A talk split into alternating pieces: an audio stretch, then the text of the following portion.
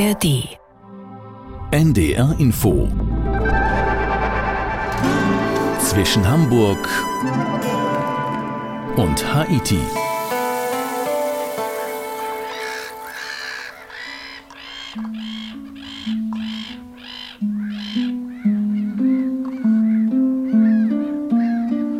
Hobby-Ornithologen Vogelfreunde kommen gleich auf ihre Kosten hier inzwischen Hamburg und Haiti mit Udo Schmidt. Wir besuchen das Burgenland in Österreich, das Bundesland an den Grenzen zur Slowakei, zu Ungarn und zu Slowenien und mit nur etwa 300.000 Menschen. Das Burgenland bietet also wenig Mensch und viel Natur, etwa am Neusiedler See. Dazu kommen wir gleich, zur Vogelbeobachtung auch. Carsten Fick war für uns im Burgenland und ist jetzt im Studio. Hallo Carsten. Hallo Udo. Carsten, wir müssen ganz kurz mal auf den Namen eingehen. Burgenland, das kommt von Burgen und auch irgendwie wieder nicht, ne? Richtig? Ja, ist korrekt. Äh, ich habe zwar ein Schloss gesehen im Burgenland, auch besichtigt, das Schloss Esterhazy, aber Burgen so im klassischen Stil die sind mir eher nicht untergekommen. Der Name stammt ja eigentlich aus der Zeit, als das heutige Burgenland noch größer war, noch zu Ungarn gehörte, bis 1918, nannte sich damals Ungarische Reichshälfte Österreich-Ungarns und da gehörten eben auch ungarische Regierungsbezirke wie Ödenburg, Wieselburg und Eisenburg mit dazu, also viel Burg dabei. Diese Bezirke sind später bei Ungarn dann geblieben und so gibt es heute eben ein Burgenland in Österreich, das äh, gar nicht so viel mit Burgen zu tun hat. Aber der Einfluss Ungarns, äh, der ist ganz klar überall noch deutlich zu spüren, besonders wenn es ums Essen geht. Sage ich nur Stichwort Gulasch. Ja, das Essen kommen wir später auch noch auf Gulasch dann auch. Aber jetzt sind wir erstmal beim Neusiedler See. Der prägt ja schon das Burgenlande. Was zeichnet den aus, neben den Schilfrohrsängern, die wir gleich ja von dir hören? Ich finde, der Neusiedler See ist irgendwie anders, nicht so blau oder glasklar einladend, dass man da sofort reinspringen will, eher trüb, weil sandiger Untergrund, extrem flach, man kann als Erwachsener fast überall stehen dort. Es ist ein Steppensee, so gut wie keine natürlichen Zuflüsse und das heißt, dass durch die natürliche Verdunstung der See besonders im Sommer auch immer noch flacher wird, Wasser verliert und der ist in seiner langen Geschichte mindestens auch schon zweimal komplett ausgetrocknet. Der See ist aber schön warm, besonders im Sommer, fast ein bisschen wie Badewanne und da dort auch immer ein ganz guter Wind geht, auch für Wassersportler prima geeignet. Tja, Österreich, ein schönes, ein bekanntes Urlaubsland. Man könnte ja sagen, da gibt es nicht mehr viel zu entdecken. Bietet denn das Burgenland, das ja vielleicht nicht ganz so bekannt ist, bietet das Burgenland trotzdem noch so ein paar Überraschungen?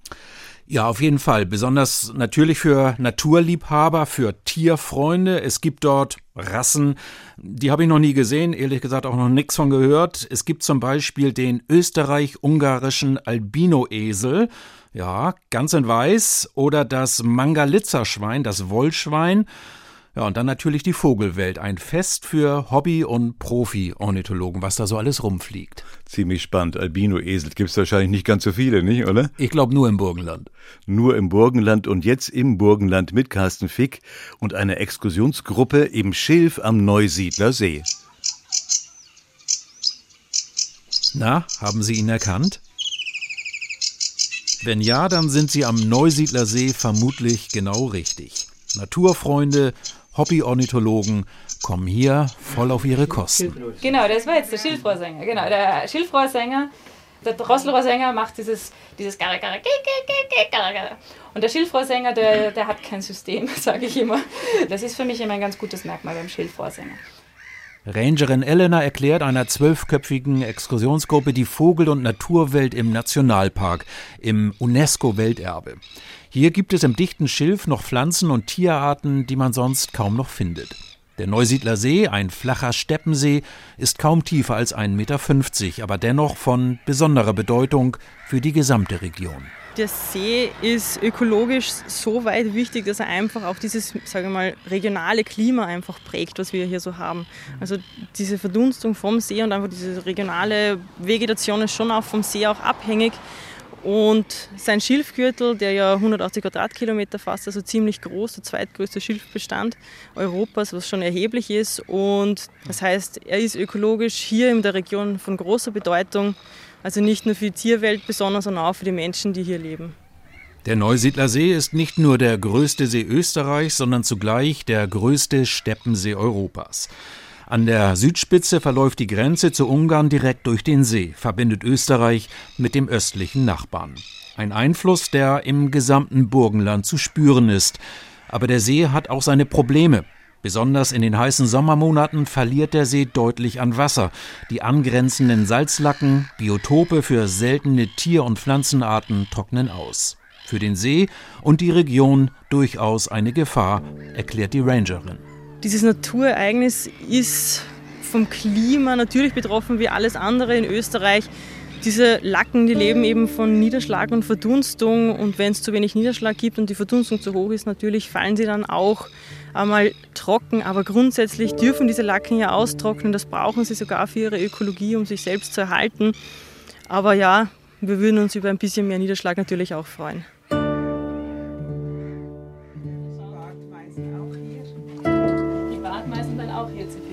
wieder die Ohrenspitzen aufs Bing.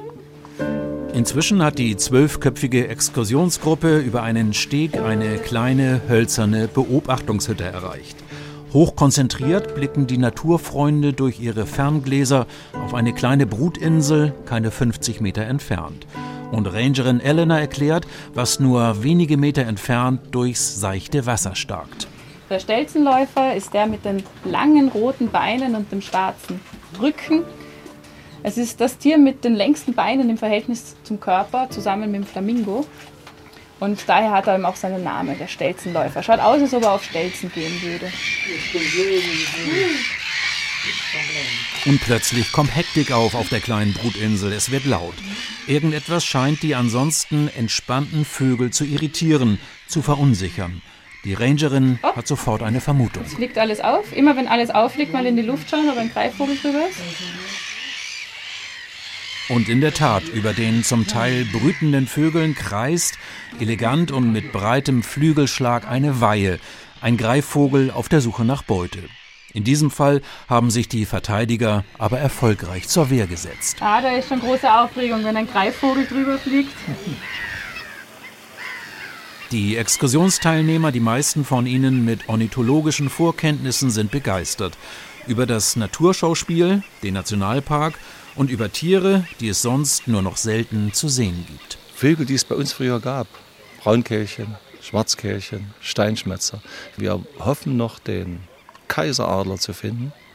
Wunderbar. Ich interessiere mich an sich mehr für Pflanzen als für Vögel, aber ich finde also dieses ganze Biotop einfach super spannend. Es ist nicht nur optisch sehr, sehr schön. Mich fasziniert diese Idylle. Und für mich war auch immer charakteristisch der Geruch. Das ist so ein schönes Lebensgefühl, das kann man gar nicht beschreiben. Sie kommen aus Österreich, häufig aus der Schweiz, aber natürlich auch aus Deutschland. So wie Jens, der bereits seit 35 Jahren von Hamburg aus immer wieder ins Burgenland an den Neusiedler See kommt. Und immer noch ist er mit Begeisterung bei der Sache. Ja, ein Tag ist so, ich höre was und dann schlage ich an. Und das will ich wissen, was das ist. Und dann halt Fernglas und dann muss ich es haben. Und das ist so wie, wie die Jäger, wenn die was äh, auf der Yacht sind und so. Am meisten war es der Wiedehopf. An jeder Ecke. Der ist ja bei uns kaum oben noch. Ja, schön. Der Wiedehopf an jeder Ecke begeisterte Burgenland-Fans und Vogelfreunde. Carsten, Österreich, das Burgenland hat ja auch kulinarisch einiges zu bieten. Was ist da für dich ganz oben auf der Liste? Also ich mag schon sehr gern ein gut gemachtes, herzhaftes Gulasch, leichte Schärfe vielleicht dabei, das ist natürlich dann der ungarische Einfluss. Das ist lecker. Ich habe aber auch Lammhirn oder Kutteln probiert. Kutteln sind ja die essbaren Innereien von Rindern oder Kälbern. Ja, das ist eher gewöhnungsbedürftig, aber womit sie mich dann immer kriegen, das ist natürlich der Nachtisch, das Dessert. Im Burgenland sind das zum Beispiel Nockerl oder Buchteln. Buchteln, Hefeteig mit Zwetschgenmus oder Marillenmarmelade gefüllt. Da passt immer noch rein. Hört sich sehr, sehr lecker an, ist aber irgendwie nichts für Vegetarier, nichts und auch nichts für, für Menschen, die nur ganz wenig essen wollen, oder? Ja, man muss ein bisschen da auf seine Kalorien und auf seine Linie achten. Das scharfe Gulasch mit ungarischem Einfluss hört sich sehr gut an. Aber Österreich ist ja auch ein kleines, aber ziemlich feines Weinland, vor allem das Burgenland, stimmt das? Ja, kann man gute Tropfen probieren. Klima passte für den Weinanbau. Viele Sonnentage, gerade am Neusiedler See, auch immer so ein leichter, etwas salzhaltiger Wind, auch durchaus von Vorteil. Dann gibt es natürlich reichlich Buschenschenken und Heurige, also kleine, gemütliche Weingaststätten, wo man eine große, auch eine recht günstige Auswahl hat. Das passt. Und dann ist das Burgenland auch sehr bekannt für seine sehr guten Süßweine. Zum Dessert, wir sprachen gerade drüber, so eine Trockenbeerenauslese sehr gern genommen. Zum Süßwein kommen wir gleich ja auch noch in deiner nächsten Reportage. Carsten, in Deutschland kennt man ja, wenn man zum Österreicher essen geht, äh, vor allem den Zweigeld, also die Traube Zweigeld. Die wird ja auch vor allem im Burgenland angebaut. Wie ist der Zweigeld, deine Meinung? Kann man auf jeden Fall gut machen. Ist ja die erfolgreichste österreichische Rebsorte, auch eine österreichische Züchtung. Eher kräftig, würzig, passt zum Beispiel gut zu Käse oder auch zu kalten Speisen. Blaufränkisch, die Traube auch noch recht bekannt. Aber besonders in den Sommermonaten, jetzt, da bin ich doch eher beim Weißen, Grüner Feldliner, Welschriesling oder Weißburgunder. Gibt da im Burgenland natürlich auch Qualitätsunterschiede, aber in der Regel sind das wirklich gut gemachte Weine. Tja, der Zweigeld, benannt nach Friedrich Zweigeld, der die Traube gezüchtet hat, hast du eben ja auch schon mal erwähnt, und der später ein überzeugter Nationalsozialist war. Kleine Randnotiz, spielt das in Österreich eine Rolle so in der Gegenwart? Hm, Im Burgenland, auf den Weingütern, auf denen ich war, ehrlich gesagt nicht. Ich weiß aber, dass es in Österreich durchaus Überlegungen gab, ob man den Namen der Traube Zweigeld nicht ändern sollte, gab auch Aktionen in diese Richtung. Eine nannte sich dann zum Beispiel abgezweigelt. Und es gibt wohl auch, glaube ich, in Wien erste Gaststätten, da gibt es kein Zweigeld mehr. Da heißt die Traube dann einfach Blauer Montag. Blauer Montag, sehr schön. Vielleicht der bessere Name, genau. Zurück zum Wein, waren wir eben auch, aber da ja mehr beim Namen. Zurück zum Wein mit Carsten Fick, jetzt wieder zum Süßwein am Neusiedler See. Helmut Lang nimmt einen nicht zu kleinen Schluck Wein und lässt ihn genüsslich einige Sekunden durch den Gaumen kreisen. Und dann beginnt er zu lächeln. Die TBA, die Trockenbeerenauslese, mundet offensichtlich. Und was besonders erfreut, der Wein trägt auf dem Etikett der Flasche auch seinen Namen. Der Winzer von Beruf eigentlich Softwareentwickler leitet seit kurzem den Familienbetrieb in Illmitz am Ostufer des Neusiedler Sees. Das Klima, die rund 300 Sonnentage im Jahr und auch der leicht salzhaltige Seewind sind beste Voraussetzungen für einen guten Wein. Gerade bei uns, bei uns am Weingut, für Süßwein perfekt, weil wir eben das Mikroklima haben. Die Salzlacken rund um unser Weingut, unsere Weingärtner sind perfekt eben für die Luftfeuchtigkeit vom Botrytispilz. Und auch gerade die Sonnenstunden, die wir rund um den Neusiedlersee haben, diese 2000 Sonnenstunden, die sind eben perfekt, dass wir eine super Reife zusammenbekommen für Rotwein auch und natürlich auch für Süßwein. Ja. Denn das ist seine Spezialität. Weine, die zum Dessert, einem guten Käse oder einem Stück Schokolade genossen werden. Der 27-jährige Winzer steht in einer Halle vor großen Stahltanks. Hier reifen die Weine, die in die ganze Welt, aber besonders auch nach Deutschland verkauft werden. Ich denke, es ist sehr wichtig, dass wir ähm, den Leuten und unseren Gästen zeigen, dass wir wirklich qualitativ hochwertige Weine produzieren, dass sehr viel auf Handwerk geachtet wird bei uns wird alles mit der Hand gelesen. Wir bemühen uns sehr, dass wir wirklich nur das Beste reinbekommen in den Keller. Die intensive Sonne, Temperaturen bis an die 40 Grad und die leichte Seebrise, das sind die Zutaten besonders für die Süßweine. Aber genau das könnte in Zukunft auch zum Problem werden. Es wird wärmer, auch bei uns in der Region, das merkt man schon. Wir müssen darüber nachdenken, wie wir in Zukunft Reben behandeln. Die Sonnenstunden werden mehr. Wir müssen schauen, dass wir die Trauben teilweise auch beschatten, dass wir vielleicht andere Sorten pflanzen, die trockenresistenter sind. Das wird eine Experimentiersache werden in Zukunft.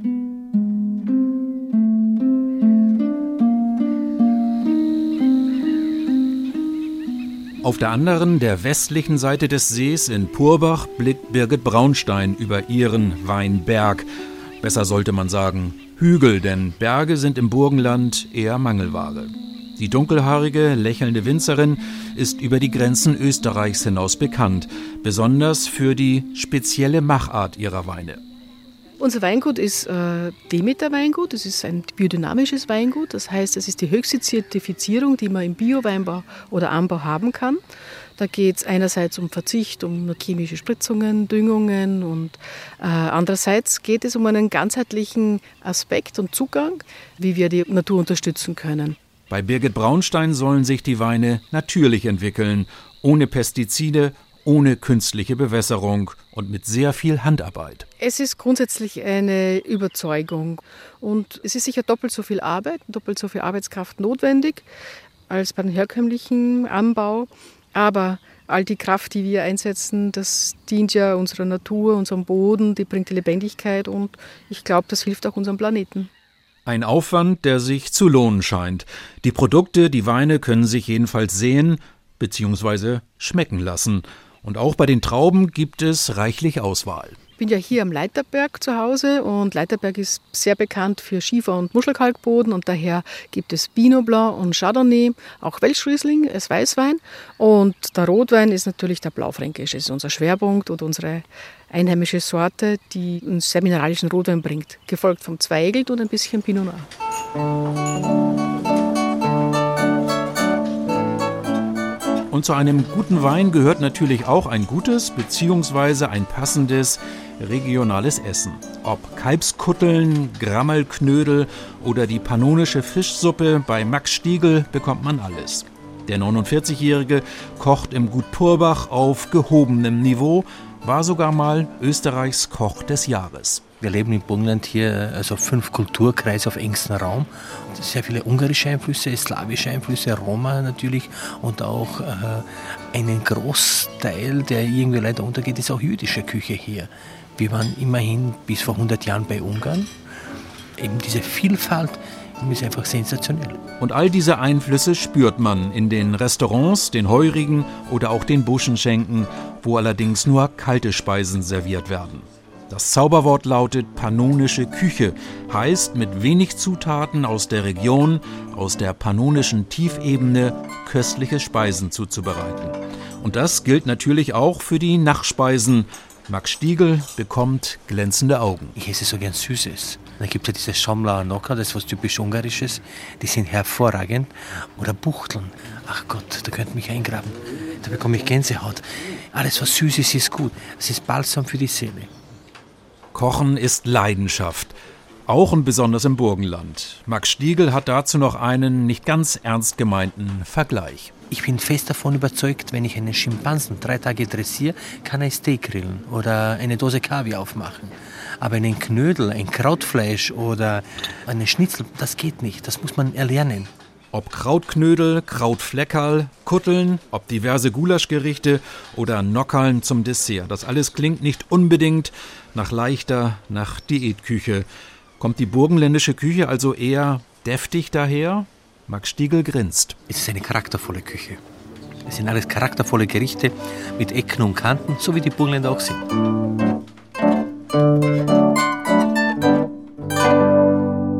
Charaktervoll und deftig und geschichtsträchtig. Carsten, wir sind ja gleich mit dir in einem Museumsdorf. Was ist das Bedeutendste, das Prägnanteste der burgenländischen Geschichte?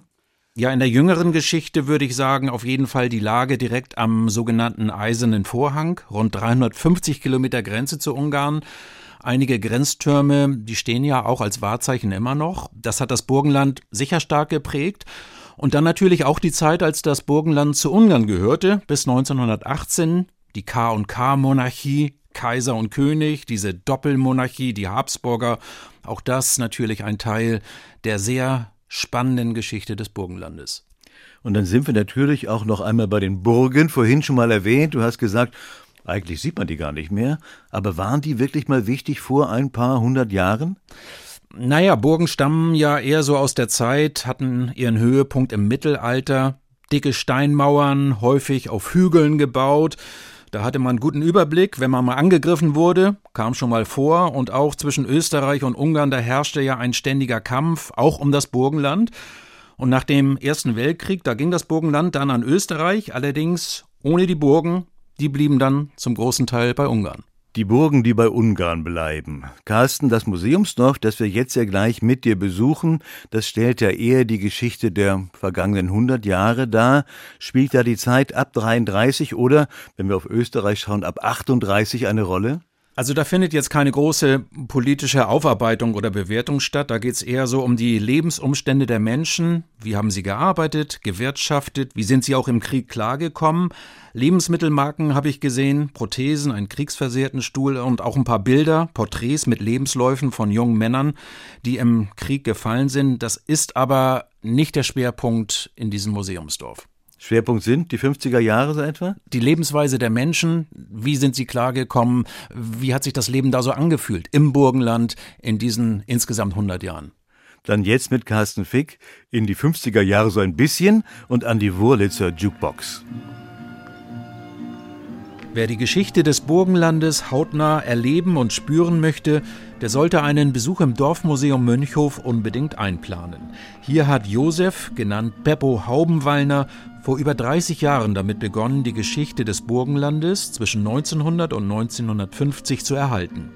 Ein einzigartiges Freilichtmuseum, in dem Häuser, Werkstätten, Möbel und Gerätschaften von früher zu sehen sind, untermalt mit der passenden Musik. Man spürt förmlich, wie die Menschen hier vor rund 100 Jahren gearbeitet, gewohnt und gefeiert haben. Ja, wir sind hier so in der Seitengossen. Das ist die Handwerkerzahlen. Da haben wir einen Sodler, einen Moler, dann haben wir Kurzwaren, ein Geschäft für die Frauen und dann haben wir noch einen Fleischhocker. Und dann hinten ist noch der Gendarmerieposten. Das ist alles in der Seitengassen. Auch eine Kirche, einschließlich Gruft und eine Schule gehören zum Dorfmuseum. Sogar ein Kino hat der hyperaktive 74-Jährige mit dem weißen Bart komplett wieder aufgebaut. Mit 180 Sitzplätzen. Eine Spielstätte, noch immer in Betrieb, in der passenderweise historische Filme gezeigt werden. Und was gehört in unmittelbarer Nähe des Kinos unbedingt noch dazu? Das Wirtshaus hat nicht fehlen dürfen, weil im Kino hat immer ein Wirtshaus gehört. Weil manche sind ins Kino gegangen und manche sind im Wirtshaus sitzen geblieben. Die passende Musik im Wirtshaus kommt aus einer historischen Wurlitzer Jukebox. Altertümliche Lautsprecher beschallen den kleinen Dorfplatz. Peppo Haumwallner ist seit seiner Kindheit Sammler, und zwar Sammler von Gegenständen, die alt sind. Es gibt ganz viele Leute, die sagen, der kann nicht normal sein, weil der, was sowas macht, der, der, der ist nicht ganz dicht. Aber am Anfang war es ganz schlimm. Jetzt sieht man, dass es schon besser ist und die Leute verstehen das, was man da jetzt gerettet hat. Und nicht nur in Mönchhof ist der gut gelaunte Peppo aktiv. In Afrika, in Uganda unterstützt er seit Jahren uneigennützig Hilfsprojekte, baut Hütten und Schulen. Aber auch im Burgenland geht seine Arbeit im Dorfmuseum, geht seine Mission weiter. Der Sinn ist eigentlich für die Kinder was zum Weitergeben. Für mich ist das sehr wertvoll, weil die Kinder sehen das momentan nur mehr am Handy und früher haben sie gar keine Bildung in der Richtung gehabt. Und das ist eigentlich mein, mein Motto, in Kinder das zum Weitergeben.